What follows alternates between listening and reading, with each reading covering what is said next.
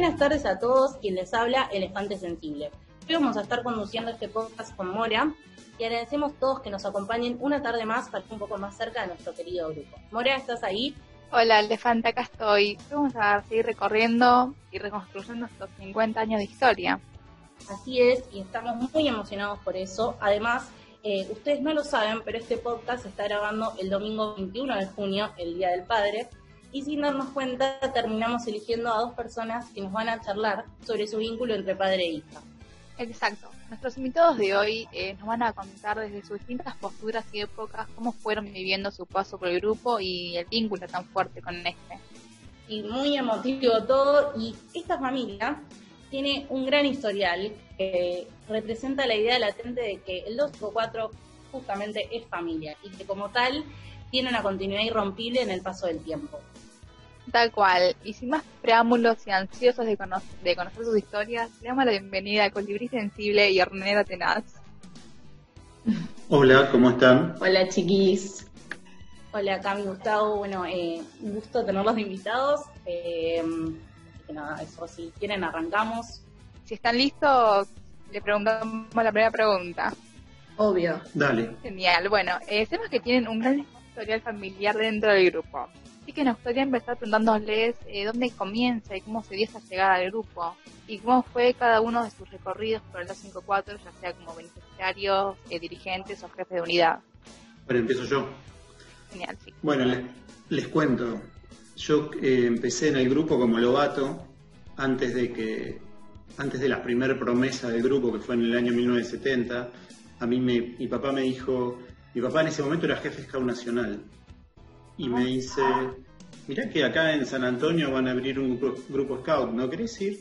Yo tenía 10 años, fui un sábado a la mañana, me encontré en ese momento con José Acaputo, que era el jefe de grupo en ese momento, y le dije que me quería anotar en el grupo, fui solo.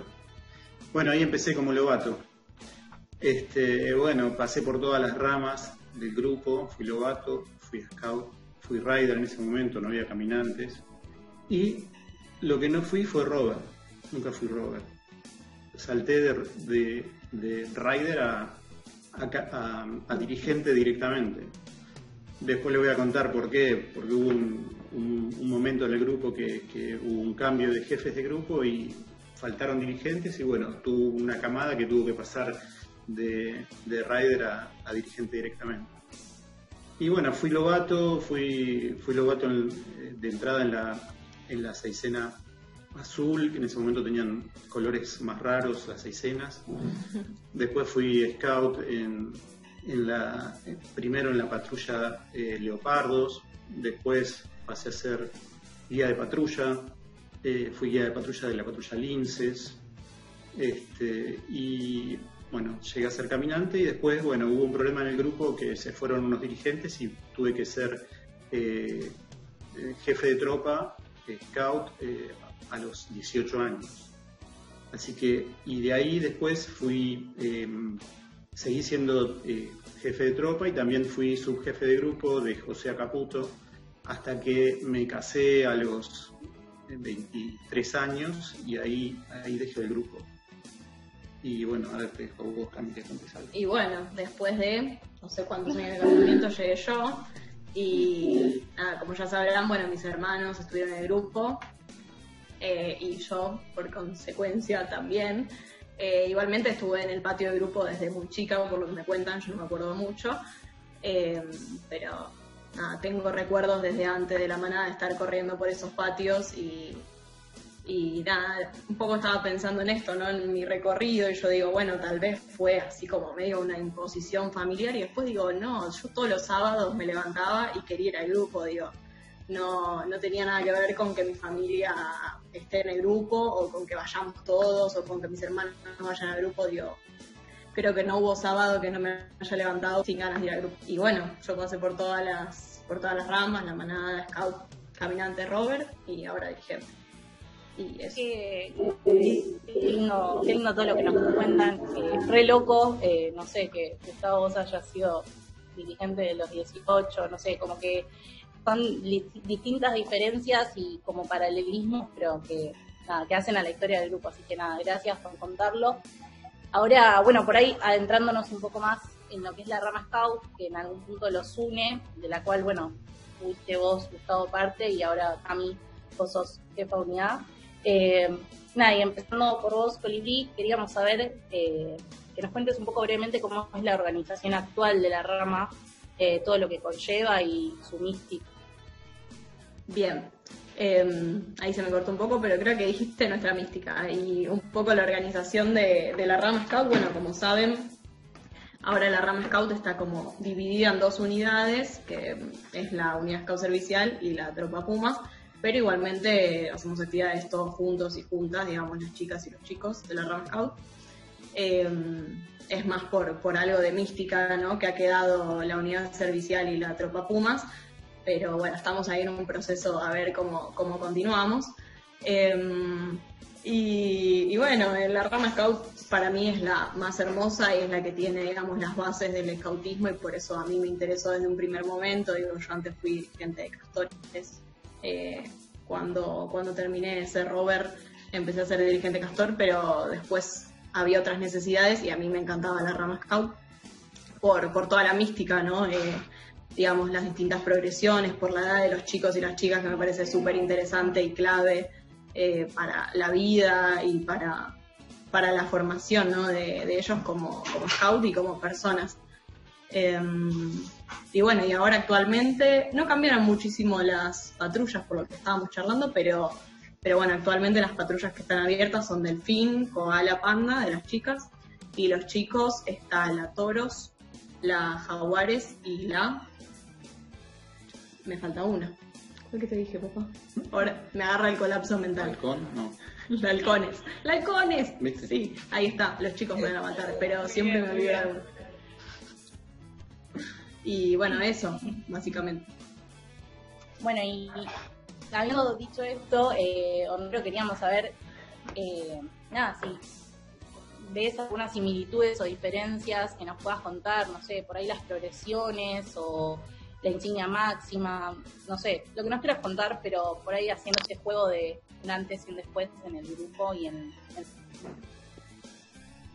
Em, las cosas que yo veo que cambiaron fundamentalmente eh, con respecto, por ejemplo, a las insignias máximas, antes para que te dieran la insignia máxima en, el, en, el, en la tropa scout, que era el caballero scout, tenías que ser más o menos Baden Powell para que te la dieran.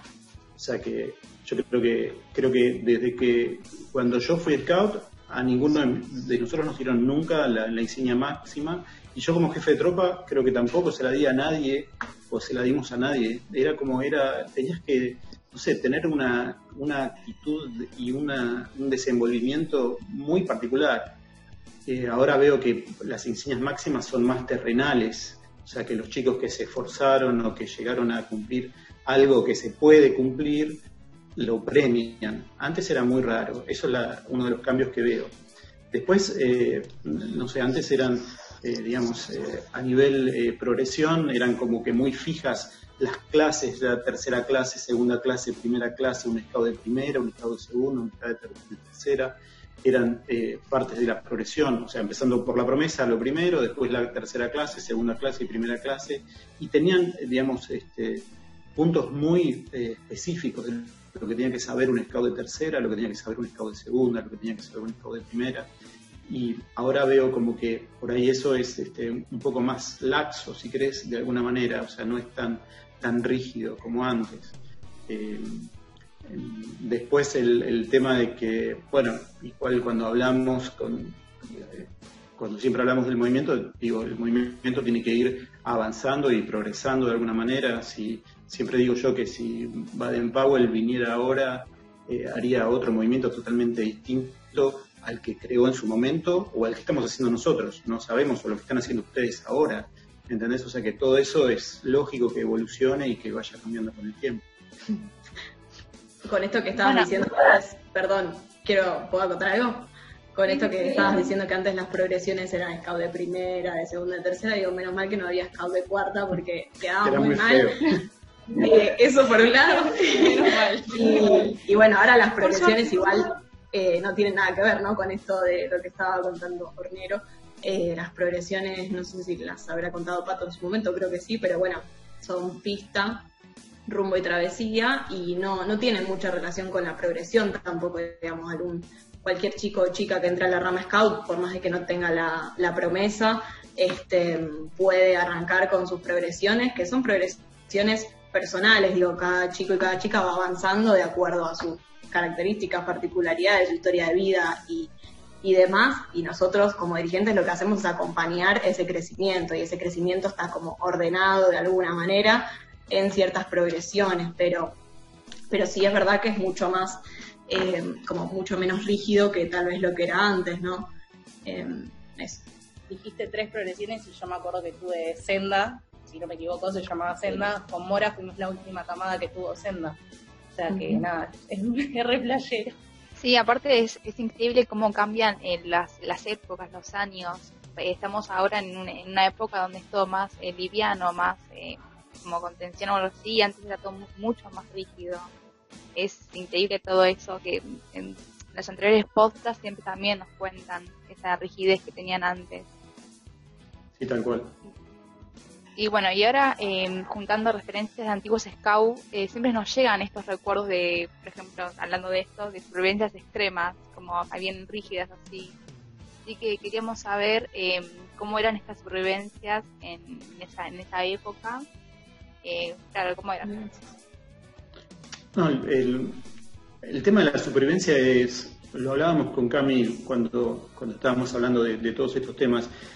Cuando yo era scout, por ejemplo, o cuando yo era dirigente scout, era muy normal que, por ejemplo, un campamento de invierno, los scouts se tuvieran que cocinar todos los días de campamento, hacer su comida, hacer su fuego. Este, los, eh, yo he ido a un campamento, eh, se llamaba el CIT, que era Campamento Internacional de Patrullas, que se, se hizo en Mar del Plata, que era un campamento que eran todas eh, tropas integradas, o sea, cada patrulla participaba en una tropa integrada con otras patrullas de otros grupos. Y nosotros teníamos que estar, por ejemplo, cinco, cinco días de campamento y nos teníamos que hacer la comida nosotros como patrulla. O sea, el guía de patrulla tenía que organizar con el cocinero de la patrulla, con el ecónomo, tenía que organizar el menú de lo que iban a hacer. Por ejemplo, nos daban este, unos, no sé, scout pesos, si querés, y con esos scout pesos podías ir a una, a una a comprarte lo que necesitabas para ese día. Entonces, como que era algo natural el hecho de que los, chicos se cocinaran, se, hicieran su comida, tuvieran que ir a buscar la leña porque no había garrafas. ¿Entendés? Entonces, no es que había un evento especial de supervivencia.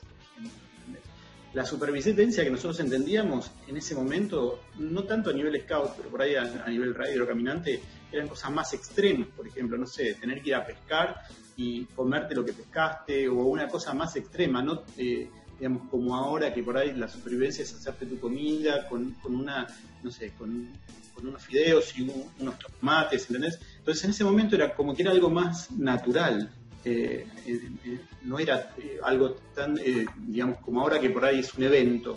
Antes era lo normal. Nosotros íbamos de campamento, por ejemplo, con el grupo y el grupo había... todo el campamento tenía que estar buscando leña todo el tiempo porque no había garrafas. Entonces, eh, había un rato del campamento que iba a ir a buscar leña, o el- otro rato del campamento que iba a buscar agua porque el agua estaba por ahí a, a, no sé, a dos o tres cuadras.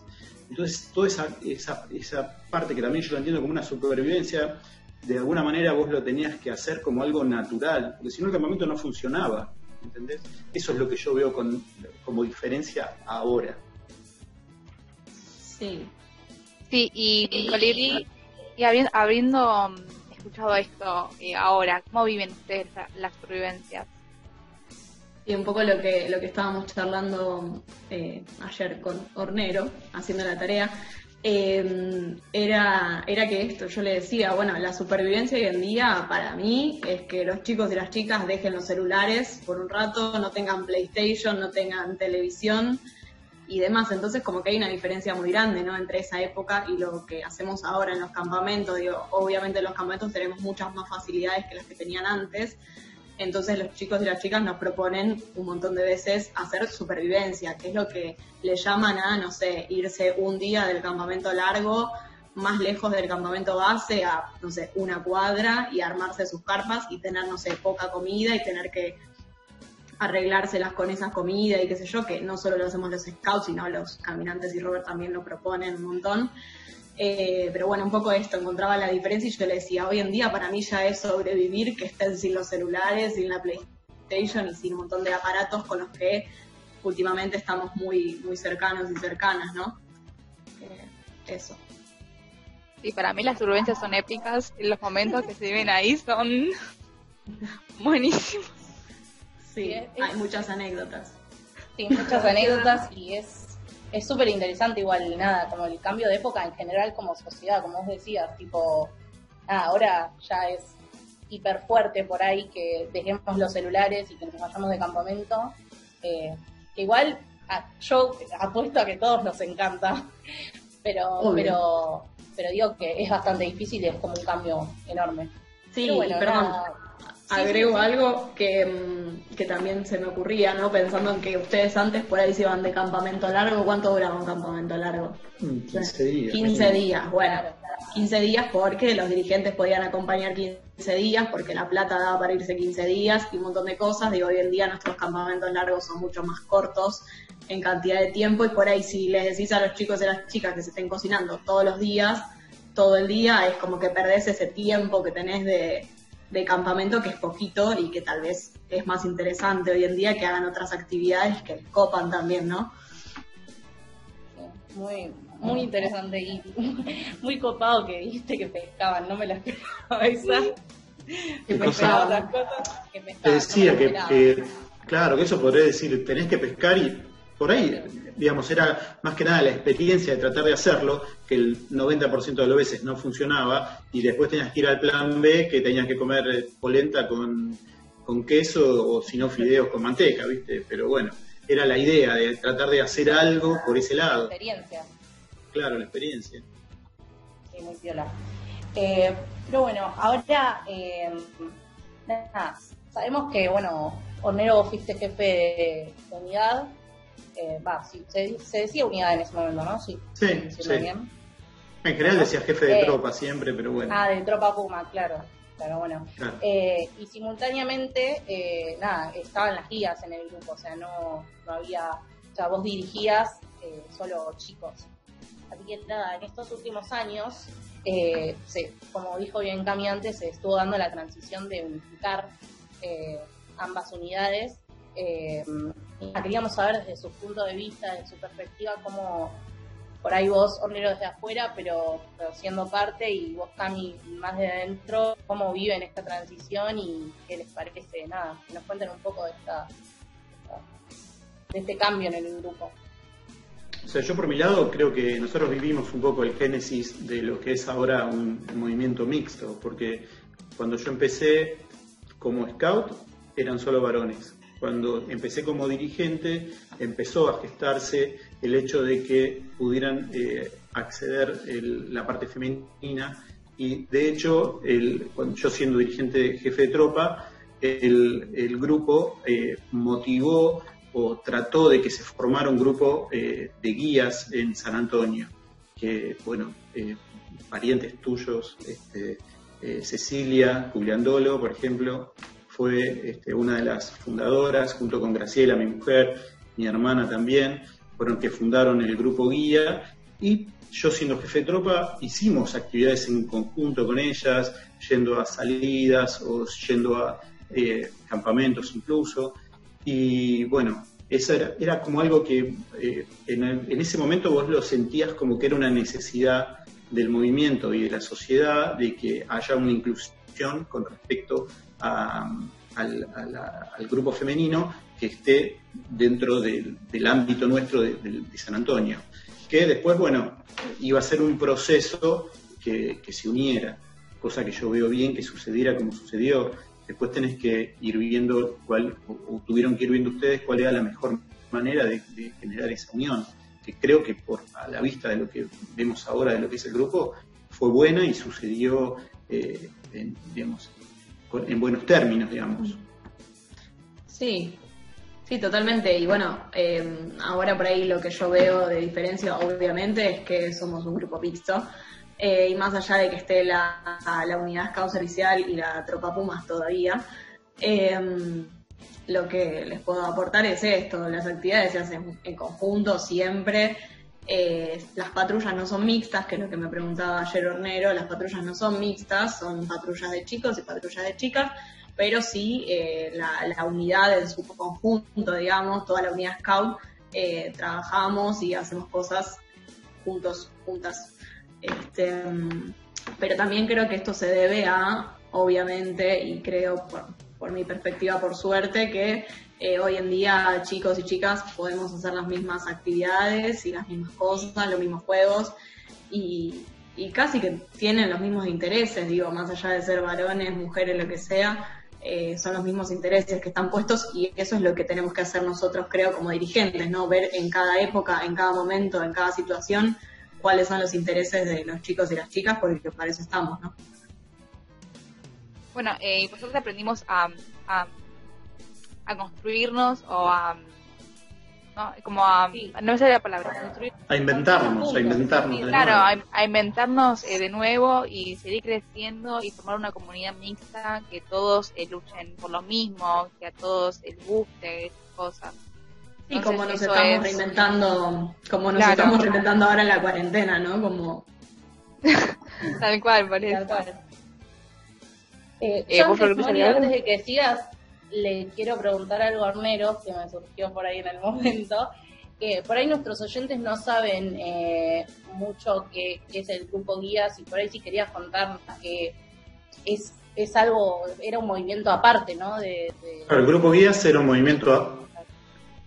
Claro, el grupo Guías era un movimiento aparte que en su momento también lo había fundado la esposa de Baden-Powell en su momento. O sea que son movimientos que, digamos, a nivel histórico eh, crecieron paralelamente, pero eran, acá en la Argentina eran dos instituciones totalmente distintas. El Grupo Guía, que tenía una institución eh, a nivel nacional eh, con una dirección, y en, el caso nuestro era la Unión Scout Católicos Argentinos, que en ese momento era USCA, que, que nucleaba a todos los Scout varones. Eran dos instituciones separadas hasta que, eh, bueno, corrieron paralelas. De hecho, hay, hubo grupos eh, de guías que no tenían grupos cabalados, eh, que crecieron por sí solos, pero después el grupo guías a lo largo del tiempo es como que fue desapareciendo. O sea, ahora creo que no sé si existe o si sí, sí, hay. hay todavía Inmaculada, Inmaculada, por ejemplo, sí, sí pero bueno, em, pero digo, el, movimiento, el movimiento scout de, varones en ese momento busca, digamos, tomó eh, muchos grupos guías en ese momento y que se unieron a, los grupos scout y otros eh, empezaron a ser mixtos directamente. También fue un proceso que no, que, no fue rápido, pero digamos, de alguna manera, como en el caso nuestro de San Antonio, siempre estuvo la intención de, hacer un grupo eh, femenino también y la decisión fue hacerlo a través de formar un grupo eh, de guía, que si, bien los, digamos, eh, los dirigentes de ese momento eran un grupo de gente conocida, o sea, no eran grupos extraños, y que después con el tiempo, cuando Busca decidió en ese momento eh, hacerlo mixto, ellas, el grupo guía dejó de ser, de pertenecer al grupo guía y pasó a pertenecer al, al grupo scout al gran histórico 254, como lo Exacto. hoy. Exacto, se hizo más grande el grupo de repente. y bueno, eh, ahora como, como último queremos saber eh, qué ves en Colibrí como Didi que antes, eh, que antes no, como que no había. Em, y al seguir tan presente en el grupo, ¿qué cambios positivos viste a lo largo del tiempo en el grupo? Y como grupo, eh, cambios positivos vi la posibilidad del, o sea, la facilidad que tuvo el grupo en sí en, irse, en ir cambiando en el paso del tiempo, o sea, no quedarse en algo rígido que, que por ahí el hecho de quedarse en algo rígido te, obliga a desaparecer. Si vos sos flexible en algunas cosas y vas adaptándote a los cambios, eso te ayuda a permanecer en el tiempo. Como también lo que me encanta es el hecho de la familia que es el grupo el grupo es una familia porque vos ves que eh, de generaciones en generaciones van pasando eh, de padres a hijos, nietos y, van, y siguen en el grupo y el grupo sigue nutriéndose de, de, esa gente. Y vos hablas con muchos que fueron scout hace 50 años y siguen recordando al grupo con cariño. Y de alguna manera al ver lo que es el grupo ahora es como que eh, sienten la felicidad de que el grupo haya continuado y eso es algo para mí muy bueno de que el grupo, gracias a digamos, la gente que tuvo durante todo este tiempo, haya encontrado la manera de haber eh, sostenido en el tiempo y llegado a, este momento de cumplir los 50 años. Y después lo que me contabas de Camila, ¿cómo era la, pregunta? Sí, eh, ¿qué ves en, Colibrí como Diri que antes eh, que no había? Solo algo positivo, pueden decir. No, yo, yo lo, algo que no había es raro. O sea, yo a mí lo que me gusta mucho de Camila es el compromiso que tiene, el, digamos, las ganas que tiene. Eh, si bien uno, eh, digamos, yo cuando los llevé a mis hijos al grupo lo hice pensando de que era algo bueno y mm, que ellos iban a poder, eh, digamos, mis hijos, dar una vuelta de tuerca al movimiento y al grupo para que el grupo siga de alguna manera, ¿entendés? Porque no, vos necesitas que el, grupo se nutra de gente nueva y bueno, yo lo que veo bueno en Camila es eso, son personas que sin perder la esencia de lo que es el movimiento, tratan de ir buscando cosas nuevas, hacerlo más, este, más ágil, hacerlo más eh, no tan rígido, más flexible, eh, estar abiertos a, a, escuchar cosas nuevas. O sea, para mí todo eso es lo positivo, que por ahí si hubiéramos seguido siendo nosotros dirigentes todavía seríamos más rígidos, más duros. Entonces me parece que toda esta apertura que hubo en todo este tiempo es lo que hace que los grupos se mantengan en el tiempo. Gracias por compartirnos eso, la verdad que en las palabras, eh, o sea, me parece que todo lo que dijiste se refleja en, en, lo que dijo Cami al principio, que ella, más allá de, corregime si me equivoco, pero que más allá de de que haya sido por ahí una algo que asistió a su familia, ella lo vivió en carne propia y lo vive todos los sábados y eso también va de la mano con esto de que la flexibilidad y de la capacidad de cambio y de construirse, de reinventarse que, tiene el grupo que nos hace tan, tan 254 de alguna forma que nada. Totalmente. Pero, pero bueno, eh, antes de nada de, terminar, queríamos, eh, antes de despedirlos, queríamos agradecerles y queríamos nada, decirles si querían darle un mensaje a todas las familias del 254, antiguos, actuales scouts, eh, nada, para por ahí ir cerrando un poco este motivo podcast, que como bien dijimos al principio, se cumplió porque la verdad es que, nada, re lindo lo que dijeron. Bueno, no, más que nada, gracias a ustedes también por tenernos en cuenta, por habernos invitado, que, que como les decía, en cuarentena está lindo, cualquier cosa que nos saque de la rutina viene bien, así que esto es hermoso y cualquier cosa que recuerde al grupo también con tanto cariño es hermoso. Em, bueno, aprovechando este, este espacio, ¿no? Em, le quiero comentar a los oyentes, las oyentes, que mm, nos sigan en nuestro Instagram, que se llama Unidad Scout 254.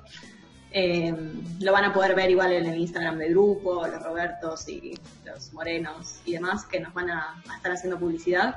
Pero síganos que vamos a estar contando cosas lindas de quiénes somos, las patrullas que están abiertas.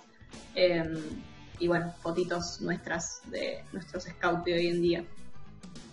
Y algo para decirle a las familias.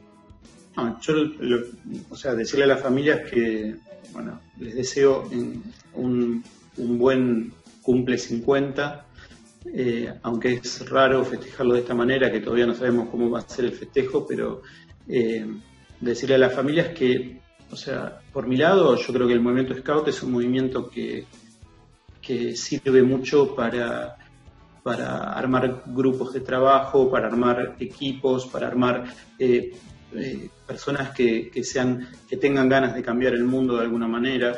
Este, eh, por ahí no siempre se logra, pero la intención debería ser siempre de, de tratar de cambiar el mundo para mejor, evidentemente. Dejar el mundo en mejores condiciones. Dejarlo en, mejores condiciones. Y bueno, estos tiempos que, que uno está eh, metido en su casa, te da tiempo para, para, reflexionar y para pensar y para entender que, digamos, eh, no creo que nos hayamos equivocado mucho durante todos estos años, porque en definitiva es algo, es algo que duró mucho tiempo y que y que hace que, digamos, la gente que está dentro del grupo sea un poquitito mejor eh, cada día.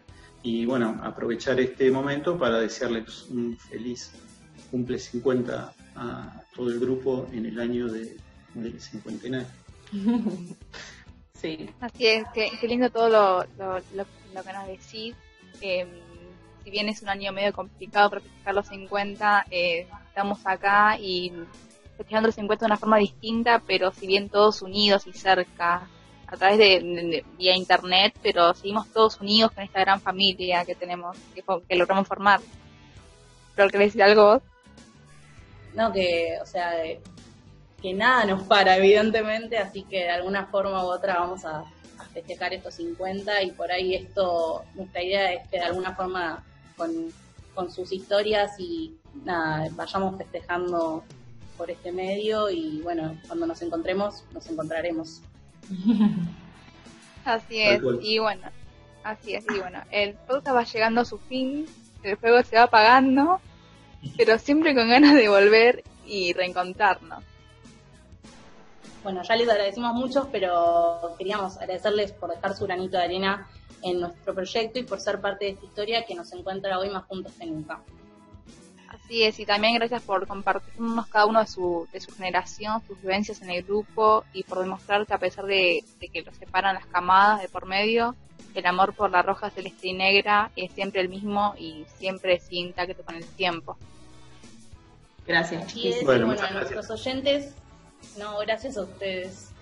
Eh, nada, a nuestros oyentes queríamos decirle que esperamos que lo hayan disfrutado tanto como nosotras y que recuerden estar atentos a nuestras redes, Facebook, Instagram, así nada, nos seguimos conectando en estos tiempos de pandemia.